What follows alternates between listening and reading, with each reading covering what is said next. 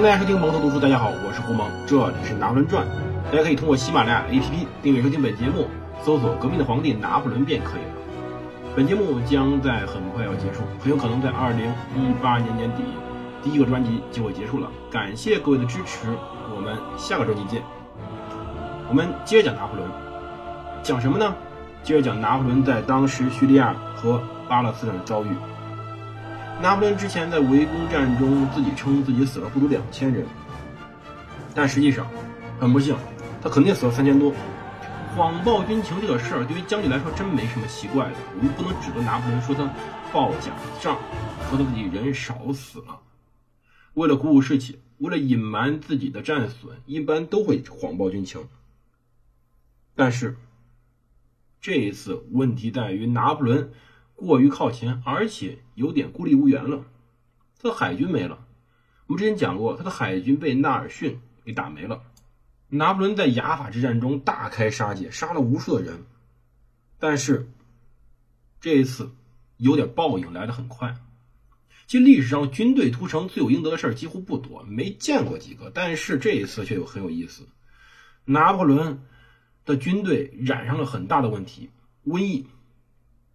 拿破仑当时的军队在强暴并劫掠雅法居民后，染上了他们的瘟疫。具体什么病不是很清楚，但是呢，这种病致死率高达百分之九十二，只要染上就会出现非常严重症状，就类似于判死刑了。你像百分之九十二致死率，而克莱贝尔市的老兵夏尔·弗朗索瓦上尉在日记中写道：“说洗劫雅法之后，有士兵染上瘟疫。”他们的腹股沟和腋窝出现大量黑色肿块，这很要命。其实啊，这种病呢，很有可能是鼠疫，或者说黑死病。当时中东这种病非常严重，流行很严重，因为中东这地儿啊，十字路口，欧洲、亚洲、非洲各种人在此交汇，因此疾病也在这交汇。当时最为严重的病就是鼠疫了，没有什么特效药治。其实到今天来指来说，鼠疫也是没有什么特效药的，因此卫生很重要。当时拿破仑呢下令把旧雅法海边的亚美尼亚修道医院改成传染病医院。后来到三月十一号，他与德德热内特探视医院军赏军饷官让皮尔多尔说：“他抱走躺在门口的瘟疫患者，我吓了一大跳，因为那个病号身上全是白沫和脓水。”拿破仑去安慰人，去安慰人心，去振奋士气。一八零四年，后来当时的。安托万让格罗创造了一幅不朽名画，就叫做《波拿巴探访雅法传染病医院》，描绘这一场景。拿破仑后来说：“身为司令官，我认为有义务给病人谈心，去给他们信心，让他们振作起来。”而他履行职责的方式和不同的患者谈话，并鼓励他们。他说自己也染上瘟疫，但是很快康复。当然，最后一个话不太准确，因为瘟疫就是鼠疫的染病非常严重，他可能只是染上普通病。并康复了，不太可能是瘟疫。拿破仑他自己相信啊，说鼠疫受到毅力影响。多年后，他说精神高昂、不被必死之念左右的人，大多数痊愈；但是心灰意冷者，几乎都是恶疾的牺牲品。这个话我们现在提醒一下，没有任何科学根据。如果得了病，首先还要看医生，千万不要想什么精神疗法，不靠谱的。到三月十四号，拿破仑离开雅法，向阿克进军。次日，皇家海军巡航舰。忒修斯号与老虎号到了阿克港旁旁边，船上有海军准将西德尼史密斯爵士以及拿破仑布列纳同窗法国保王党人军事工程师安托万德菲利波。除了追逐退当时法国侵略军的渴望，英国、俄国、土耳其联盟几乎没有任何共同目的，他们就是为了拿破仑而组织起来的。可是这一愿望呢？已经足以让皇家海军努力地阻止拿破仑拿下阿克了。到一一零四年，当时十字军领袖耶路撒冷国王鲍德温一世攻陷阿克，后来在这修了八英尺厚的城墙。几个世纪以来，阿克城防由于过于凋零，因此有点有点削弱。但是鲍德温修的城墙仍然在，尽管不高，而且外面有一条很深的护城河。港口守军。报名了非常多的人，比如说四千名阿富汗人、阿尔巴尼亚人和摩尔人。摩尔人这时候北非西部的那些一些那种普通的摩洛哥人，对他们是摩洛哥人。当时啊，他们在这儿一起帮着两百名皇家海军士兵与水手一起修城。三月十五号，当时那不鲁斯的阿拉伯骑兵在卡孔与法军小战，拿破仑、拉纳和克莱贝尔轻松打退进攻，仅折损四十人。三天后，拿破仑在俯瞰海法的悬崖上惊恐地观望了。当时，海军将军皮埃尔让斯汤德莱率九支船只运送拿破仑所需要的所有工程炮。这小舰队呀，绕过当时山的海角之时，正好落入老虎号与忒修斯号之手。六艘船被俘，三艘船不得不逃往土伦。拿破仑这个时候最重型的武器竟然被送到了阿克去对付他自己了。事件进程也非常非常明确的有了转变。这位杰扎尔，残暴的杰扎尔竟然把法军使者给砍了。他喜欢砍这些使者的头。三月十九号中午，拿破仑开始打仗，围攻阿克，在三百马位外围着城池修各种工事、挖战壕。他准备用自己的轻型炮攻城，重型炮呢在哪儿呢？全全在船上被送进城里去了。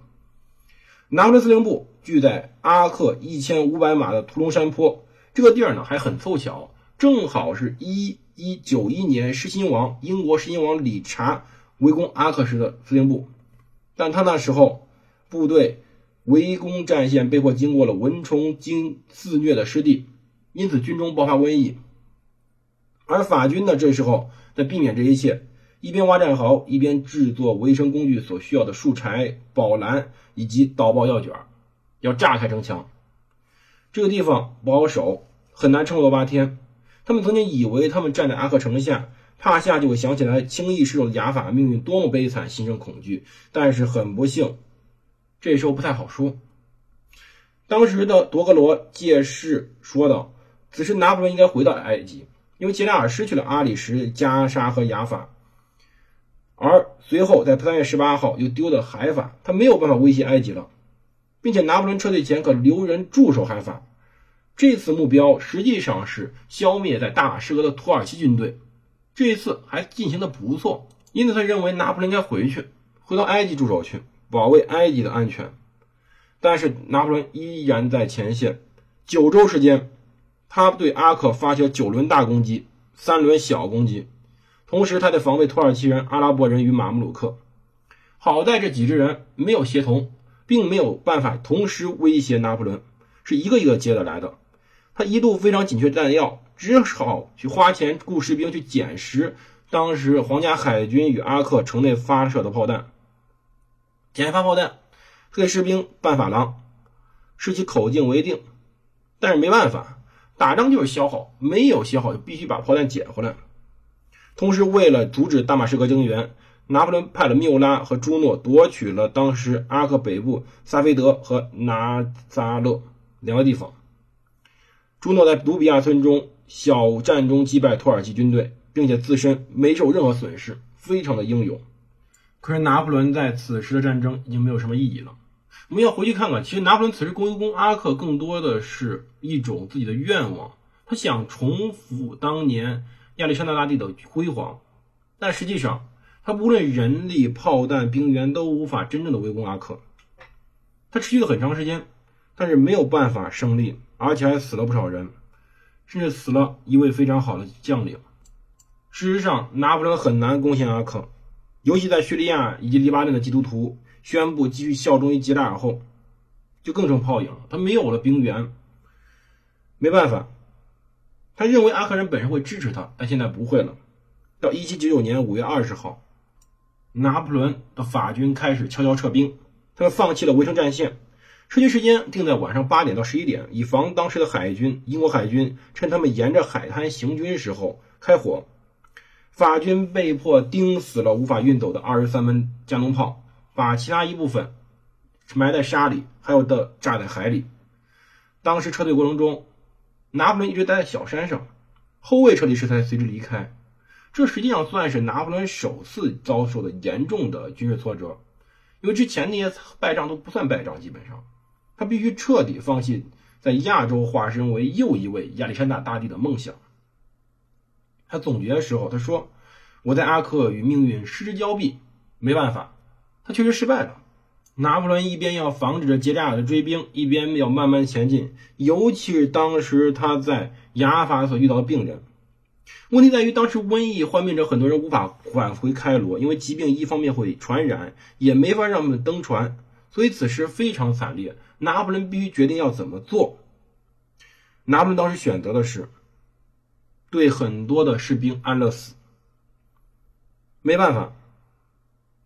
因为他既不能待在这守着这些士兵，也不能带着人回到埃及，他没有选择。当时的医疗条件，他守着是在等死，他带回去可能是所有人一起死。他实行安乐死，到底死了多少人？有说五十人的，有说十几人的，有说一百人的。但是这个事儿也成为了当时其他人宣传人员污蔑拿破仑的一个非常重要的事件。那就在这种情况下。拿破仑开始踏上返回埃及的路程，究竟他会遇到什么事儿？会在埃及再遇到什么问题？我们下期再讲。同时，最后希望各位支持我的年终的活动，下载一淘 APP，并且搜索“拿破仑”，领取我为您转专门定制的八元红包。谢谢各位的收听，再见。